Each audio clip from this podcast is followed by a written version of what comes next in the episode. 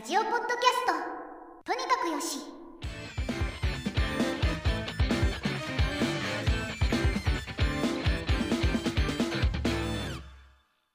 はい。じゃあ今週もよろしくお願いします。よろしくお願いしますはい。じゃあ始めていきましょうかね。まずはずんだもんからお願いします。僕はですね研究者というのをやっている傍らですね興味がある記事があったんですけどこれは何かというと研究費は薄く広くが効果的ですよという話を筑波大学と他の大学の研究チームが調べたところそういう結果に出たということですね。今なんかそのもう終わったのかな。だいたい今ぐらいの時期9月っていうのは研究者は科研費と呼ばれるものを出すでいろんな書類作って出してで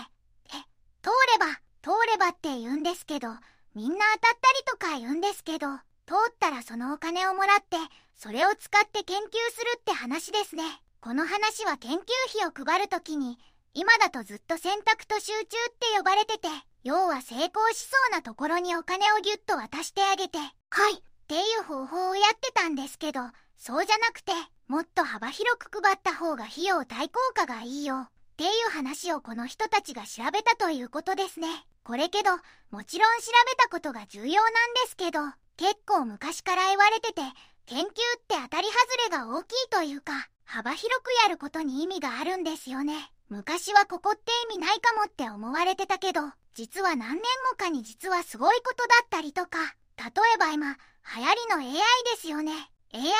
っていうのも実は第一世代第二世代というのがあってその世代ごとに失敗して一時期衰退してでまた実は良かったみたいな感じになったりするんですよね。ずっと続けて研究してた人がいてみたいな感じなので幅広く配るというのは僕として割にかなっているというか自分の体験上もそうなんじゃないかなとは思いますねうん。なるほど。はいということですこれって、まあ、どうなんですかね。研究する際にどれぐらいあればいいかってとこあるじゃないですか。これは買わないといけないみたいな。そういうプロジェクトにかかるお金っていうのは広く配ってもらった方が嬉しいですかね。分野にもよると思うんですけど例えば数学とかいう理論系の人はあまりお金がかからないということですよね。どちらかというと多分研究に使うものとして研究発表に行ったりとか他の研究者と交流したりとか今旅費的なものが多くなる傾向があると思うんですよね。一方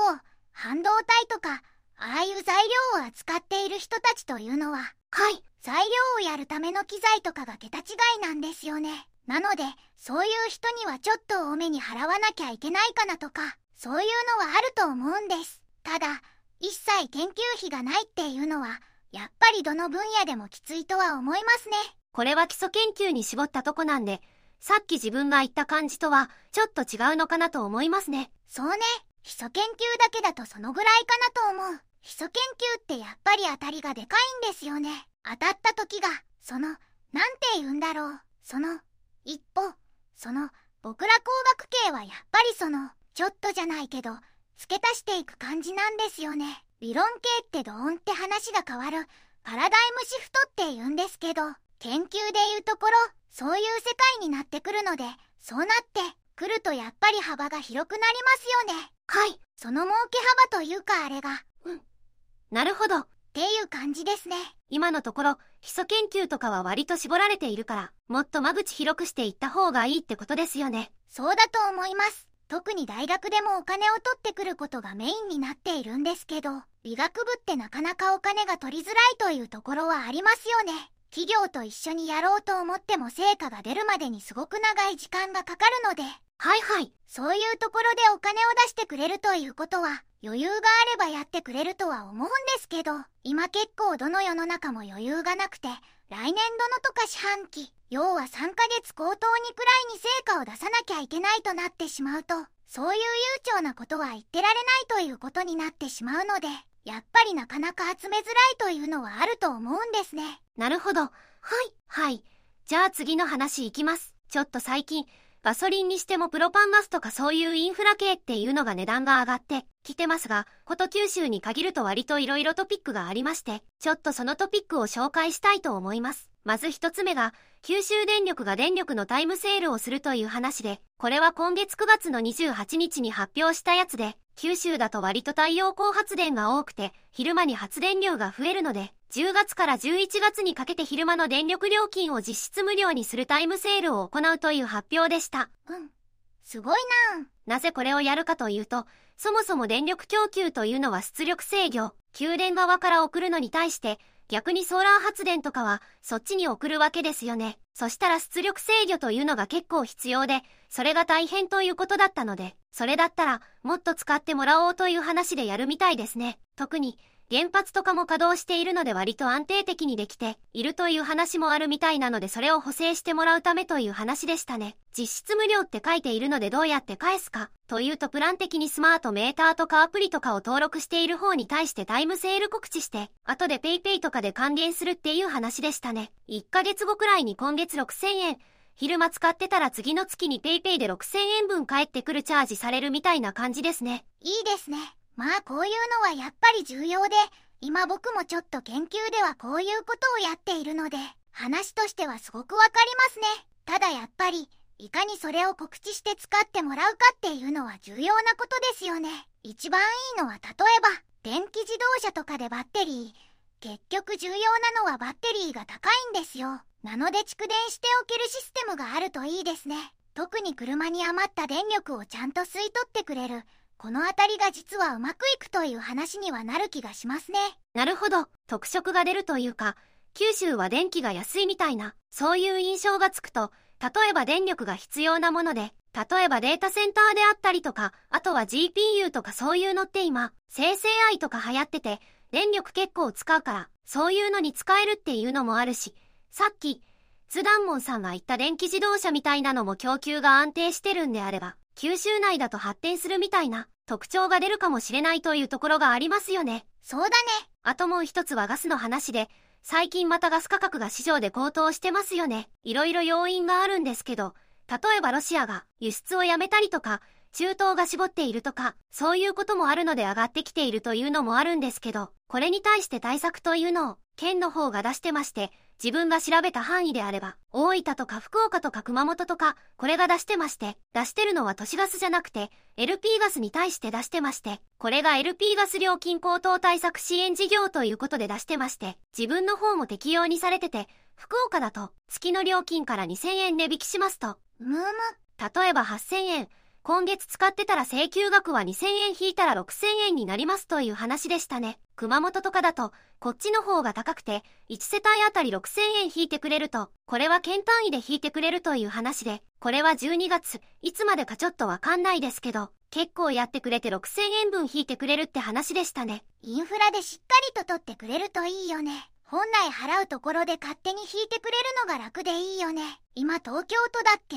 お金がないところ、わかんないけど、おべえか何かを配って、お金の方が便利がいいから、お金に変換するっていうのは当たり前な気がするんですよね。はいはい。だから絶対お金に変えるなよ。絶対変えるなよって言っても、やれる手段があるからやると思うんですよね。そうだから、罰則もないし、だからこういう風にうまいことインフラから引いてくれるとか、うまいことでやってくれるといいな。お金でっていう気はしますね。そうですね。ただ、お米配りたい気持ちもわかりますけど、お金渡すと何でも使ってもいいわけじゃないですか。使い道が広いというか、本当は困窮世帯に対して食事を与えたいけど、お金を与えたら結局パチンコに使われてたみたいな、そういうこともあり得るわけだから、何とも言えないです。それは結構議論にありますよね。それはもう自由に使うのは、自由に使えばいいから、別にそれが娯楽に使うか何にしようか。それはいいじゃないかっていう人もいるから、ちょっとここはね、その難しいところですね。制度のね、あのどういう風に、だからその自然にそっち側に流れるような枠組みっていうか仕組みが取れるといいですよね。そのお金を配ってしまうと、そういう風に使ってしまうんだったら、なんか例えばもうちょっとうまいこと、例えば週ごとに渡すとか、なんかもうちょっとうまい。例えば、ペイペイでもいいですけど、ペイペイでやったら、そこのところじゃ使えないようにするよとか、そもそも制限かけちゃうみたいな。なるほど。そういううまい方ができるといいですよね。けどやる人はやりますよね。多分ね、それで物品買って、それをまた売って、金にしてやるっていう人もいると思うんで、はいはい。いたちごっこだからどこまで抑えるかっていうことな気がしますけどね。あ、けどおべえ、今時お米ってなんか割と良くないじゃないですか。糖尿病になるとかそういうのもあるし、そもそもなんか話だと、そのカップラーメンとかと比べて炊くのに専用の機材がいるし、1時間かかるのがあゆから、なんかそういうの考えると、確かにね。何だろう利便性悪いよなみたいな話もあって、もしかしたら、おべえが余っているところからもらってみたいな。なんかいろいろあるかもしれないですね。それか、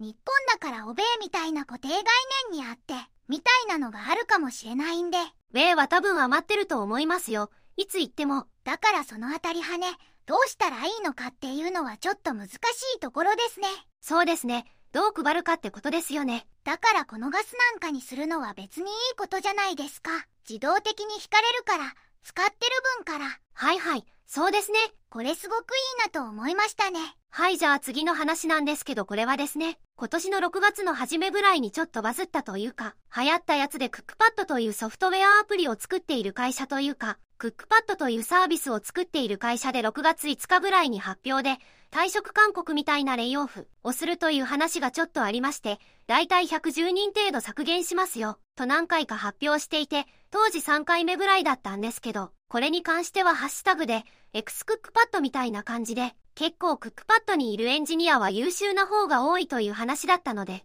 うむ。それを他の企業が採用したいという話で、当時のツイッターで募集をかけてみたりとか、そういうのがあったという話でしたね。で、これでこの記事は良かったんですけど、じゃあ自分ちょっと気になったのはこの後どうなったのかなという、6月から今にかけてツイッターで観測できる範囲でやめました。退職しましたみたいなエントリー出している人は、その後どうなったのかなというのをちょっと調べててまとめました。だいたい8人ぐらい、110人でしたけど、8人ぐらい観測できたんで、その範囲で見ると、辞めた人の内容としては、PM が1人と、デザイナーが3人で、エンジニアが4人ということで、だいたい8人です。合計8人ですけど、PM の方はもう決まっていると、ちょっとこれは詳細は出ていませんが、別の似たような会社に行っていると、エンジニアの方で特にちょっとこれは、Ruby のフルタイムコミッターと呼ばれる方が2人で、この人たちはクックパッドから、そのまま同じ職種でストアーズというところに行きましたと、おそらくこの2人は、この方たちはストアーズというところが、そもそも Ruby の内部で使っていて、それでそのまま雇ったみたいな感じなのかなと、多分この人たちはすぐ決まったのかなという感じがします。そうね。あとエンジニアの方で言えば、UX エンジニアって方はまだ未定っぽくて、もう一人エンジニアの方は、これまだ6月勧告なので、実際に辞めるってなるともうちょいかかるみたいな感じの人もいて、9月までやってて、ここから始めるって人もいるんですけど、この人結構募集来てるって話はしてました。もう一人のエンジニアの方はちょっと不明。内定はしてたけど不明って感じでした。すぐ入ってるって感じでしたね。あとはデザイナーの方で言うとレイヤー X に行った人が一人と、あとはまだ決まってないっぽい人が二人いるって感じでしたね。そうだね。今日割とエンジニアの方はすぐ決まっているのかなという印象を受けるのと、デザイナーの方はちょっとまだかかっているのかなというところがありましたね。そうね。デザイナーはなかなか難しいよねって気がするんだよね。イメージ。どうなんだろうね。どのくらい有名かにもよ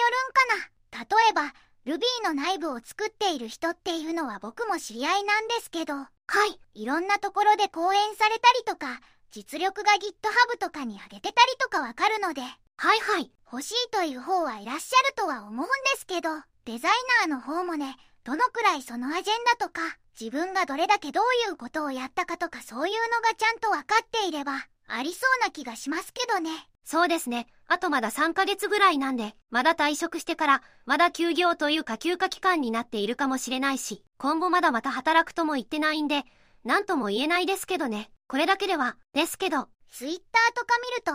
結構問い合わせはあるみたいなので、いいかもしれないですね。大体の人は就職できているのかなという印象を受けましたね。そうだよね。これけどね、なんて言うんだろう。我々もね、僕もそうですけど、退職勧告、やりたいことがあってとか、いろいろあったら残るのもいいけど、すっとやめて、違うところへ行けるくらいの実力が欲しいですよね。実力というか、そういうのがあるといいですね。そうですね。あとなんか、これ便乗して、同じぐらいに辞めて、なんか辞めましたっつって、クックパッドじゃないけど辞めましたみたいな人もいて、それおもろいな。後退職の話であると、直近なんですけど、LINE と Yahoo が合併して LINE Yahoo になるっていう話で Twitter で最終出社日ですって LINE と Yahoo の人がいて、来月から LINE Yahoo なんだけど最終出社日つってあれこいつらみんないるけど、みたいなネタとしてはそうなんですけどね。そうだね。そういうことね。ネタとしてやるなら全然いいよね。いろいろね、そういう再編があった方がいいっていうのもあるしね。いいエンジニアが違うところに行くっていう、なんか循環にもなるから、人材のいいとは言われてるね。ただ、日本人的に跳ね、同じところでずっと働くのが、っていう気もしないでもないね。難しいところだね。そうですね。だけど、我々エンジニアなんでね、いつでもどこでもやれるところがあれば。まあ、つてがある状態にしておきたいですね。そうね。やっぱりね、有名どころでいつでもオファーが来れるようにしとくっていうのは良いことなのかもしれない。自分で選べるっていうところが一番良いと思うんですよね。そうですね。こういう風が流されるよりも、我々も次目指していくしかないですね。そのステージへ。はい。ですね。はい。じゃあ今週は以上になります。来週もよろしくお願いします。よろしくお願いします。